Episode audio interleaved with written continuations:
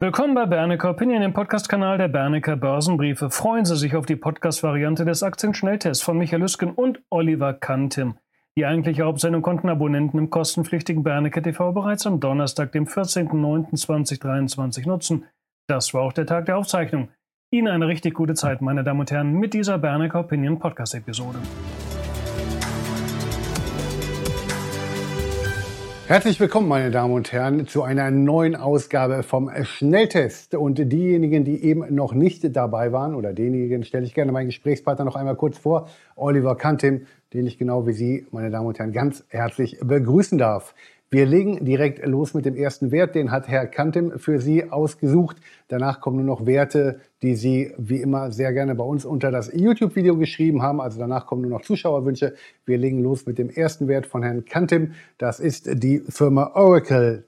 Olli, los geht's. Ja, dürfte jedem bekannt sein, ist ja ein US-Anbieter von Software, aber auch Hardware. Man äh, hat Schwerpunkte im Bereich äh, Enterprise, Enterprise Resource äh, Planning Software, Customer Relationship Management Software, äh, aber vor allen Dingen auch Datenbanken.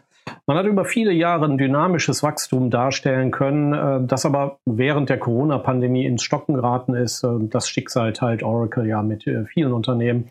Man ist äh, aber hochprofitabel, man arbeitet nachhaltig mit EBIT-Margen im Bereich von 42 bis 47 Prozent. Aber Anfang dieser Woche ist der Kurs prozentual zweistellig eingebrochen, 12 Prozent im Tagesverlauf auch bis zu äh, 15 Prozent im Minus gelegen. Ursache waren die ähm, Zahlen für das erste Quartal des laufenden Geschäftsjahres. Ja, man hat da zwar die Gewinnerwartung geschlagen und auch die Umsatzerwartung getroffen. Der Umsatz war um 9 Prozent gestiegen. Äh, aber ähm, worauf sich der Markt so ein bisschen eingeschossen hat, das war äh, das Wachstum im Cloud-Geschäft. Das ist nämlich im vergangenen Quartal zurückgegangen von zuvor 50 Prozent auf äh, 30 Prozent. Natürlich immer noch ein veritables Wachstum, aber äh, Cloud-Geschäft, das ist ja eigentlich so dieser boomende Bereich ähm, ähm, bei Unternehmen wie Oracle oder SAP und äh, da gucken die Analysten und der Markt natürlich mit Argusaugen drauf. Ja, allerdings hielt man trotzdem die Prognose eines 30-prozentigen Cloud-Wachstums äh, für das kommende Jahr aufrecht. Ähm, zudem wurde aber vom Markt auch die Umsatzprognose für das äh, laufende zweite Quartal negativ aufgenommen. Bisher muss man sagen, hatte ja Oracle stets im Vergleich mit dem Erzrivalen SAP die Nase vorn gehabt. Das scheint jetzt sich jetzt so ein bisschen zu relativieren. Allerdings muss auch der heftige Kursabsturz äh, ein bisschen eingeordnet und relativiert werden. Denn im Vorfeld der Zahlen hatte der Kurs ja auch deutlich zugelegt. Das heißt, äh, da spielen auch so ein bisschen Gewinnmitnahmen die äh, eine Rolle, äh, die dann den Kurs äh, zusätzlich nach unten getrieben haben. Und wenn dann natürlich noch eine Enttäuschung dazu kommt, dann geht es dann auch ein bisschen heftiger abwärts. Man muss auch sagen, die Erwartungen waren im Vorfeld der Zahlen vielleicht auch ein bisschen zu hoch. Äh, das ist jetzt wieder zurechtgerückt worden. Es gab auch ein paar Herabstufungen durch äh, Analysten, aber jetzt auch nichts Spektakuläres. Äh, alles in allem muss man sagen, die Börsenampel für Oracle, die ist jetzt zunächst auf Gelb gesprungen, aber bei weitem nicht auf Rot. Ich denke, der Kurs, der sollte sich spätestens bei rund 100 Dollar fangen. Derzeit ist die Aktie für mich bestenfalls eine Halteposition, aber mit einer Aussicht auf einen baldigen Rückkauf. Und bevor wir zum zweiten Wert kommen, ein kleiner Hinweis von mir. Wir sind immer wieder gefragt worden, welche ETFs man denn kaufen kann und in welchen Briefen ETFs behandelt werden. Deswegen haben wir uns dazu entschieden, einen eigenen ETF-Brief aufzusetzen. Das ist der Berniker ETF-Report und jetzt das Beste für Sie bis Ende Oktober völlig kostenlos abrufbar auf unserer Seite www.berniker.info. Dort finden Sie direkt ein Bannerbild, da klicken Sie drauf, da kriegen Sie alle weiteren Informationen zu Abokosten, aber da können Sie vor allen Dingen auch den Brief erstmal völlig äh, risikolos und unproblematisch kostenlos lesen und testen. Wir kommen zu dem zweiten Wert. Das ist ein US-Online-Portal zur Anbietung und Vermietung von Ferienwohnungen und anderen Unterkünften. Jetzt weiß es jeder, Airbnb. Airbnb ist ja äh, auch wahrscheinlich jedem bekannt und viele werden auch schon mal die Dienste in Anspruch genommen haben. Man ist ja Ende 2020 an die Börse gekommen. Äh, weltweit ist man über 100.000 Städten tätig. Airbnb wächst dynamisch mit Prozentsätzen im zweistelligen Bereich. Äh, der für 2023 erwartete Umsatz, der liegt bei 9,8 Milliarden Dollar. Ja, aber das Geschäftsmodell, das hat äh, immer mit immer mehr Gegenwind zu kämpfen. In vielen touristisch attraktiven Städten und Regionen laufen Einheimische und Kommunen mittlerweile Sturm.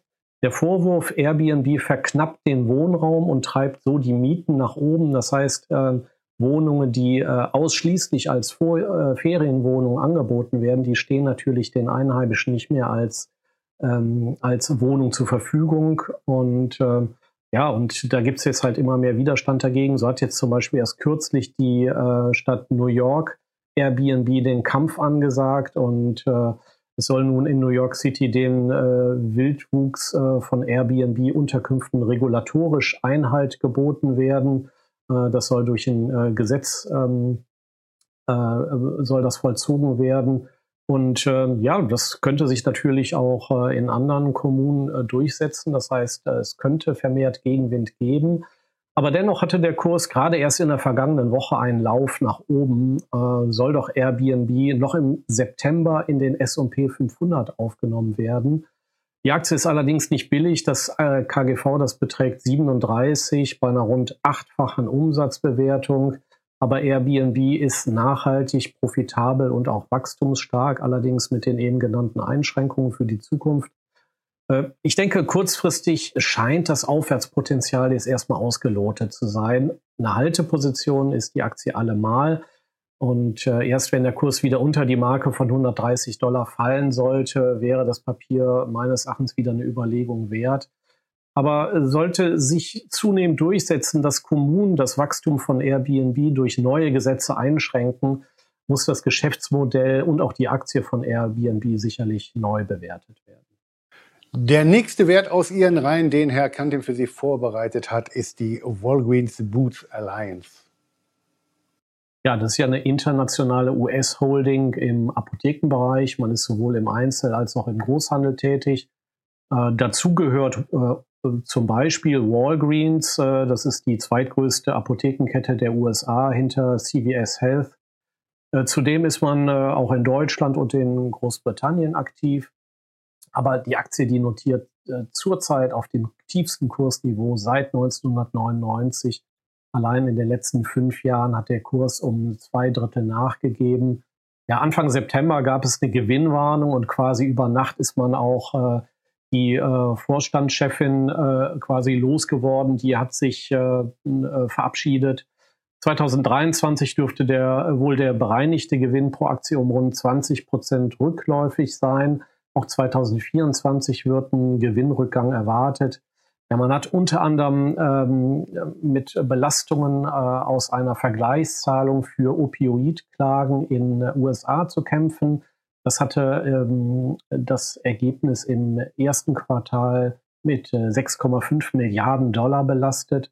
Zudem fallen aber auch die Corona-Impfungen weg. Äh, damit hatte man ja während der Pandemie ein gutes Geschäft gemacht. In den USA war es ja durchaus äh, gang und gäbe, dass man sich äh, im Supermarkt oder in der Apotheke mal eben mehr oder weniger beim Einkaufen äh, hat impfen lassen. Das hat natürlich zu Zeiten der Pandemie das Geschäft befeuert. Das ist jetzt erstmal weggefallen. Man muss jetzt sehen, wie es weitergeht. Corona scheint ja so ein bisschen wieder auf dem aufsteigenden Ast zu sein. Ja, aber fast noch schlimmer für den Markt war eigentlich äh, Walgreens Boots Alliance war bisher ein absoluter Dividendenaristokrat. Es gab 47 aufeinanderfolgende Jahre mit jeweils steigenden Dividenden, aber diese Serie, die scheint jetzt wohl beendet zu sein. Denn üblicherweise verkündet das Unternehmen im Juli eine Dividendenanhebung, aber nicht so in diesem Jahr. Ähm, was auch negativ zu bemerken ist, äh, Walgreens Boots Alliance kämpft mit papierdünnen Gewinnmargen. Die EBIT-Margen, die liegen so zwischen drei und vier Prozent gerade mal. Ähm, insgesamt ist deswegen auch nicht ausgeschlossen, dass die Dividende sogar gekürzt werden könnte. Deswegen, äh, und wenn das der Fall ist, äh, dann käme Walgreens äh, Boots Alliance auch wirklich der letzte Grund abhanden, warum man die Aktie überhaupt im Depot haben sollte.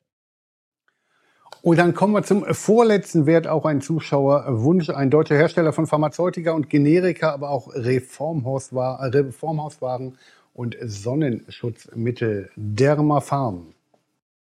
Genau, Dermafarm war ja auch in der Corona-Pandemie äh, jedem geläufig. Äh, man war ja ein Teil des globalen Produktionsnetzwerks für BioNTechs Corona-Impfstoff. Äh, Ähm, Dermafarm hatte ja für Biotech äh, das Abfüllen und das Verpacken übernommen und damals äh, innerhalb äh, kurzer Zeit Maschinen umgestellt und nachgerüstet, um dieser Aufgabe gewachsen zu sein. Ähm, das ist natürlich mittlerweile nicht mehr notwendig, zumindest nicht mehr in diesem Maße. Aber ganz beendet ist das Impfstoffgeschäft noch nicht. So hat man äh, im Spätsommer wieder einige Chargen für den Herbst abgefüllt. Ähm, aber insgesamt äh, hat Dermafarm, das muss man sagen, das Auslaufen der Impfstoffproduktion für BioNTech eigentlich gut weggesteckt und auch gut überwunden. Es hatte ja überraschend gute Halbjahreszahlen gegeben, die Ende August gemeldet worden waren. Der Umsatz ist um rund ein Viertel gestiegen. Der bereinigte operative Gewinn hat 13 Prozent zugelegt. Und auch für den Rest des Jahres ist man optimistisch. Ja, und auch zwei Übernahmen helfen, das Loch zu stopfen, das BioNTech hinterlassen hat. Zum einen die französische Agropharma und seit Juli auch äh, das übernommene Tiroler Pharmaunternehmen Montavit. Ja, und der Aktienkurs, der hat nach der Halbierung äh, seit Anfang letzten Jahres mittlerweile einen Boden bei 35, 36 Euro gefunden. Und äh, KGV von 17, ähm, da ist die Aktie jetzt mittlerweile auch ähm, vernünftig bewertet. Und äh, charttechnisch, da deutet sich auch der Abschluss einer unteren Umkehrformation an. Seit Mai läuft der Kurs so grob seitwärts im Bereich 42 bis 49 Euro. Und sollte der Kurs die Marke von 50 Euro überwinden, dann wäre das ein erster Startschuss in äh, charttechnischer Hinsicht. Und gelingt das Break, ähm, kann der Kurs erstmal so bis 60 Euro laufen und äh, Jeffries sieht das Kursziel sogar ähm, bei 65 Euro. Und der letzte Wert für heute kommt von unserem Aktionärsbriefboard. Und es ist ein Unternehmen, das ist seit 1990 börsennotiert, wird nächstes Jahr 90 Jahre alt, denn die Wurzeln des Unternehmens gehen bis 1934 zurück. Und es ist ein deutscher Hersteller von Wohnmobilen und Wohnwagen. Jetzt wissen es alle, Knaus Tabbert. Genau, seit 1990 börsennotiert äh, mit Einschränkungen, weil zwischendurch äh, ist das Unternehmen sogar mal insolvent gegangen 2008 und ist man 2009 dann wieder zurückgekehrt an die Börse. Ja, äh, wie gesagt, äh, in der vorliegenden Form seit 2009 äh, existiert man. Ähm, seit September 2020 äh, ist man dann jetzt wieder börsennotiert, also gerade mal seit drei Jahren. Ähm, die Corona-Pandemie, die hatte Knaus Tabbert zu einem ungeahnten Geschäftsaufschwung verholfen. Aber auch nach Corona geht das Wachstum durchaus weiter. Für 2023 erwartet der Markt einen Umsatzanstieg von einem knappen Drittel auf rund 1,4 Milliarden Euro. Äh, und das Ganze allerdings bei, weiterhin bei stabilen, äh, aber ja, unspektakulären Gewinnmargen. EBIT-Marge ist äh, 4 bis 7 Prozent, sicherlich auch äh, ausbaufähig. Allerdings, wenn man sich äh, die Entwicklung des Nettogewinns anguckt, äh, das kann sich durchaus sehen lassen. 2023 wird eine knappe Verdopplung des Nettogewinns erwartet auf 57,8 Millionen Euro. Ja, und zuletzt hat man hier in Düsseldorf ja die ähm, Branchenmesse Caravan Salon und äh, da hatte Knaus Tabbert, äh, war da sehr zufrieden mit dem Verlauf und man konnte viele Aufträge in die Bücher, viele Aufträge in die Bücher nehmen.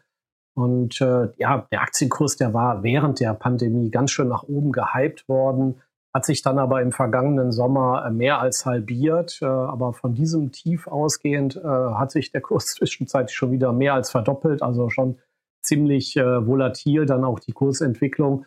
Momentan ist die Aktie so in so einer Konsolidierungsphase, die sich aber noch bis circa 45 Euro weiter fortsetzen könnte.